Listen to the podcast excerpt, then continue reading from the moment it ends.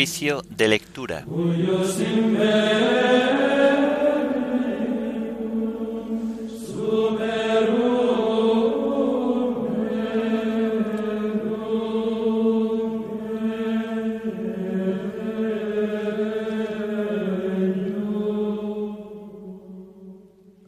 Lunes de la séptima semana del tiempo ordinario. Himno de laudes. Llenando el mundo.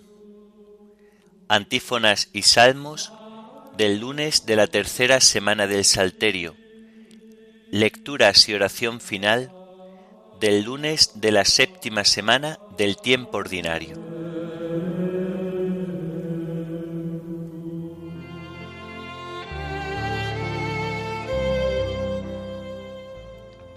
Señor, ábreme los labios, y mi boca proclamará tu alabanza. Entremos a la presencia del Señor dándole gracias.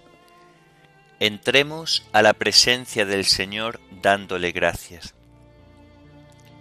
Aclama al Señor tierra entera, servid al Señor con alegría, entrad en su presencia con vítores entremos a la presencia del Señor dándole gracias. Sabed que el Señor es Dios, que Él nos hizo y somos suyos, su pueblo y ovejas de su rebaño. Entremos a la presencia del Señor dándole gracias. Entrad por sus puertas con acción de gracias, por sus atrios con himnos, dándole gracias y bendiciendo su nombre entremos a la presencia del Señor dándole gracias. El Señor es bueno, su misericordia es eterna, su fidelidad por todas las edades. Entremos a la presencia del Señor dándole gracias. Gloria al Padre y al Hijo y al Espíritu Santo, como era en el principio, ahora y siempre, por los siglos de los siglos. Amén. Entremos a la presencia del Señor dándole gracias.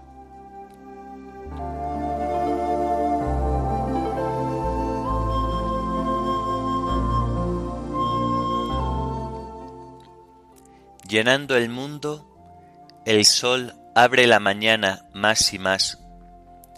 La luz que transcurre ahora aún más pura volverá.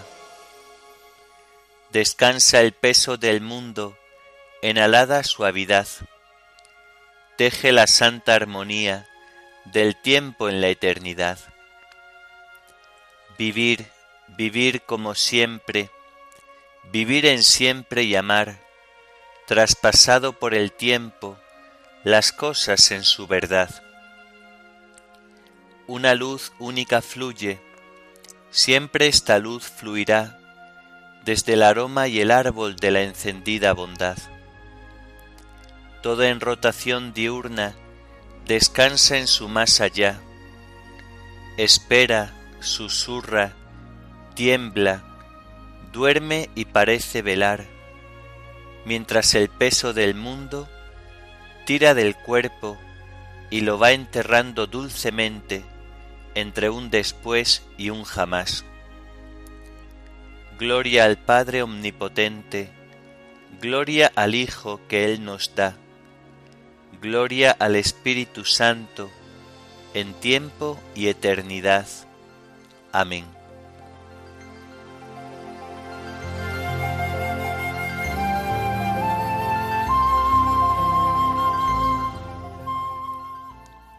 Vendrá el Señor y no callará. El Dios de los dioses, el Señor habla, convoca la tierra de oriente a occidente. Desde Sión la hermosa, Dios resplandece, viene nuestro Dios y no callará.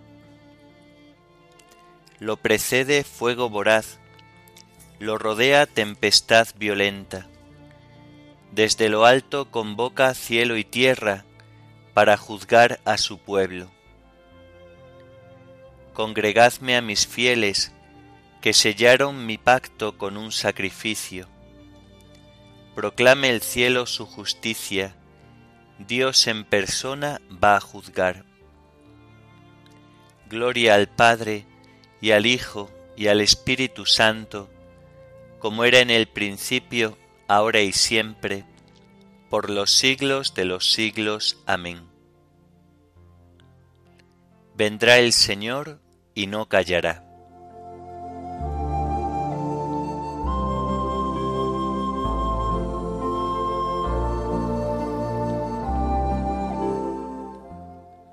Ofrece a Dios un sacrificio de alabanza. Escucha, pueblo mío, que voy a hablarte. Israel, voy a dar testimonio contra ti. Yo Dios, tu Dios. No te reprocho tus sacrificios, pues siempre están tus holocaustos ante mí. Pero no aceptaré un becerro de tu casa, ni un cabrito de tus rebaños pues las fieras de la selva son mías, y hay miles de bestias en mis montes.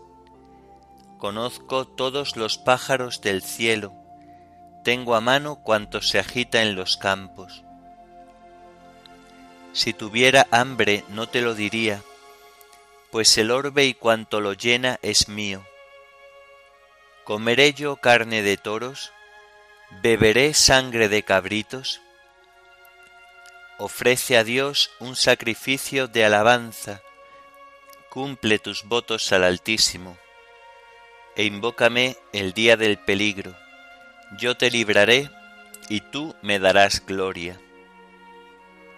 Gloria al Padre y al Hijo y al Espíritu Santo, como era en el principio, ahora y siempre, por los siglos de los siglos. Amén ofrece a Dios un sacrificio de alabanza.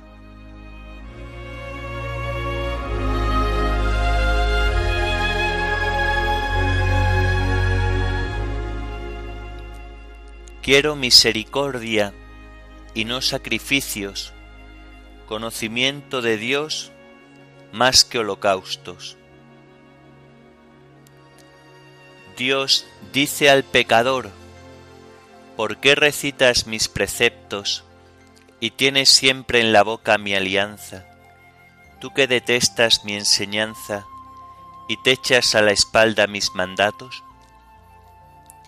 Cuando ves un ladrón corres con él, te mezclas con los adúlteros, sueltas tu lengua para el mal, tu boca urde el engaño. Te sientas a hablar contra tu hermano, deshonras al hijo de tu madre. ¿Esto hace si me voy a callar? ¿Crees que soy como tú? Te acusaré, te lo echaré en cara. Atención los que olvidáis a Dios, no sea que os destroce sin remedio. El que me ofrece acción de gracias, ese me honra. Al que sigue buen camino, le haré ver la salvación de Dios. Gloria al Padre, y al Hijo, y al Espíritu Santo, como era en el principio, ahora y siempre, por los siglos de los siglos. Amén. Quiero misericordia y no sacrificios, conocimiento de Dios más que holocaustos.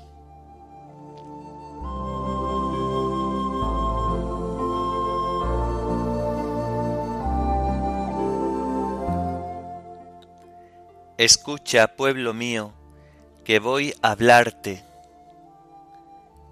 Yo Dios, tu Dios.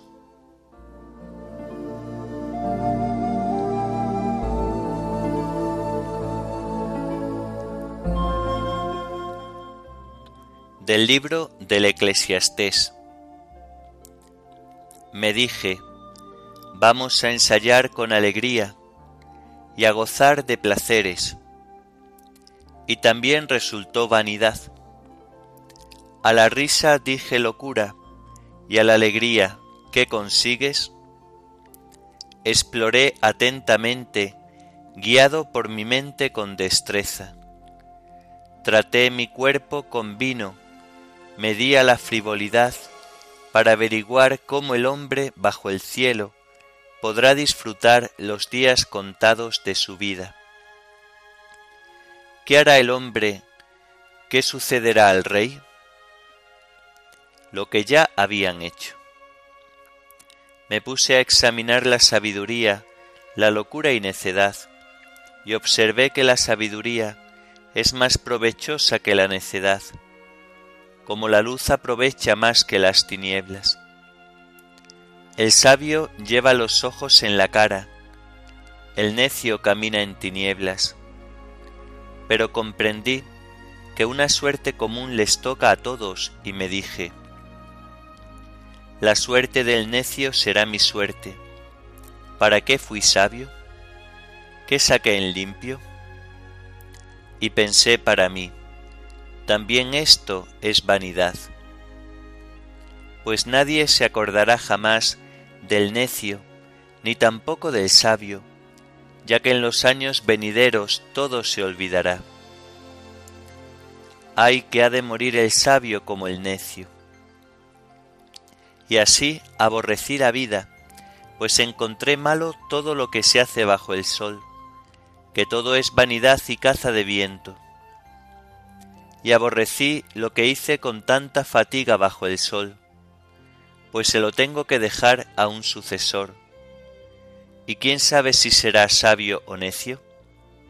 Él heredará lo que me costó tanto esfuerzo y habilidad bajo el sol. También esto es vanidad y concluí por desengañarme de todo el trabajo que me fatigó bajo el sol. Hay quien trabaja con sabiduría, ciencia y acierto, y tiene que dejarle su porción a uno que no ha trabajado. También esto es vanidad y grave desgracia. Entonces, ¿qué saca el hombre de todos los trabajos y preocupaciones que lo fatigan bajo el sol? De día su tarea es sufrir y penar, de noche no descansa su mente. También esto es vanidad. El único bien del hombre es comer y beber y disfrutar del producto de su trabajo. Y aun esto he visto que es don de Dios. Pues ¿quién come y goza sin su permiso? Al hombre que le agrada, le da sabiduría y ciencia y alegría. Al pecador le da como tarea juntar y acumular para dárselo a quien agrada a Dios. También esto es vanidad y caza de viento.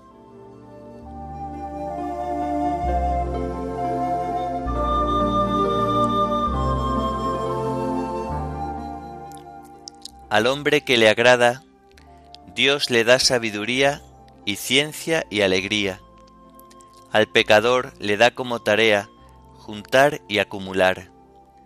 También esto es vanidad y caza de viento. Al hombre que le agrada, Dios le da sabiduría y ciencia y alegría. Al pecador le da como tarea juntar y acumular. También esto es vanidad y caza de viento. La codicia es la raíz de todos los males, y muchos, arrastrados por ella, se han acarreado muchos sufrimientos. También esto es vanidad y caza de viento.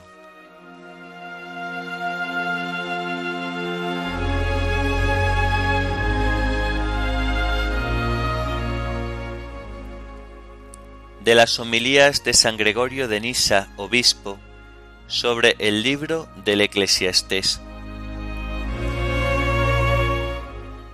Si el alma eleva sus ojos a su cabeza, que es Cristo, según la interpretación de Pablo, habrá que considerarla dichosa por la penetrante mirada de sus ojos, ya que los tiene puestos allí donde no existen las tinieblas del mal.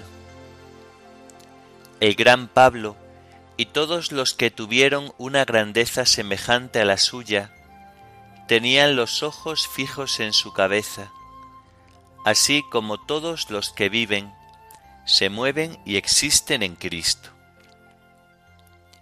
Pues así como es imposible que el que está en la luz vea tinieblas, así también lo es que el que tiene los ojos puestos en Cristo los fije en cualquier cosa vana. Por tanto, el que tiene los ojos puestos en la cabeza, y por cabeza entendemos aquí al que es principio de todo, los tiene puestos en toda virtud, ya que Cristo es la virtud perfecta y totalmente absoluta. En la verdad, en la justicia, en la incorruptibilidad, en todo bien. Porque el sabio tiene sus ojos puestos en la cabeza, mas el necio camina en tinieblas.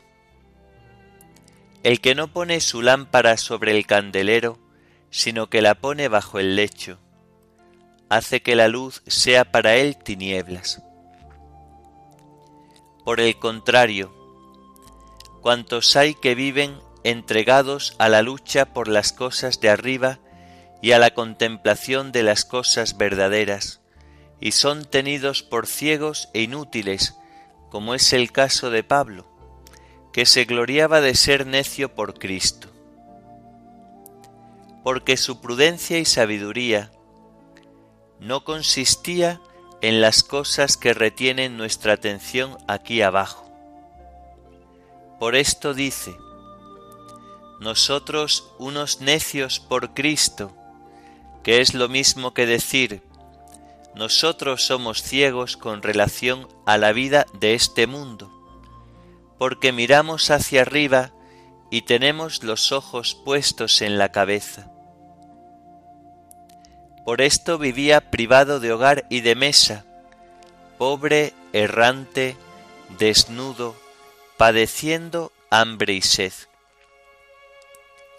¿Quién no lo hubiera juzgado digno de lástima, viéndolo encarcelado, sufriendo la ignominia de los azotes, viéndolo entre las olas del mar, al ser la nave desmantelada, viendo cómo era llevado de aquí para allá entre cadenas?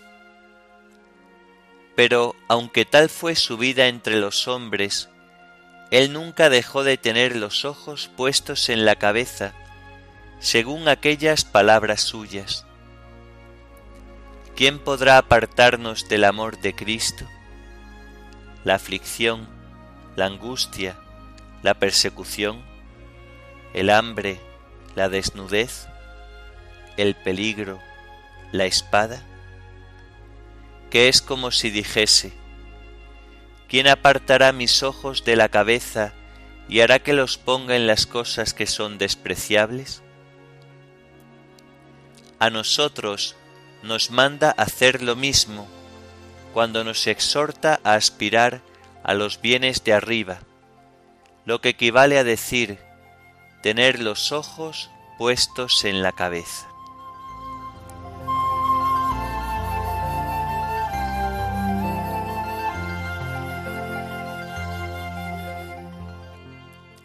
como están los ojos de los esclavos fijos en las manos de sus señores, así están nuestros ojos en el Señor Dios nuestro, esperando su misericordia.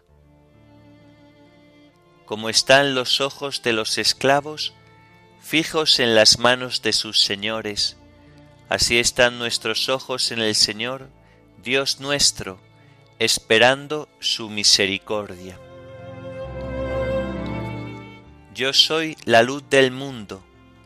El que me sigue no camina en tinieblas, sino que tendrá la luz de la vida. Así están nuestros ojos en el Señor Dios nuestro, esperando su misericordia. Oremos.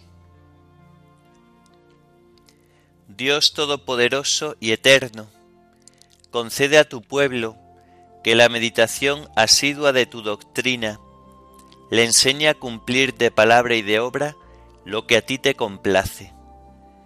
Por nuestro Señor Jesucristo, tu Hijo, que vive y reina contigo en la unidad del Espíritu Santo, y es Dios por los siglos de los siglos. Amén. Bendigamos al Señor, demos gracias a Dios.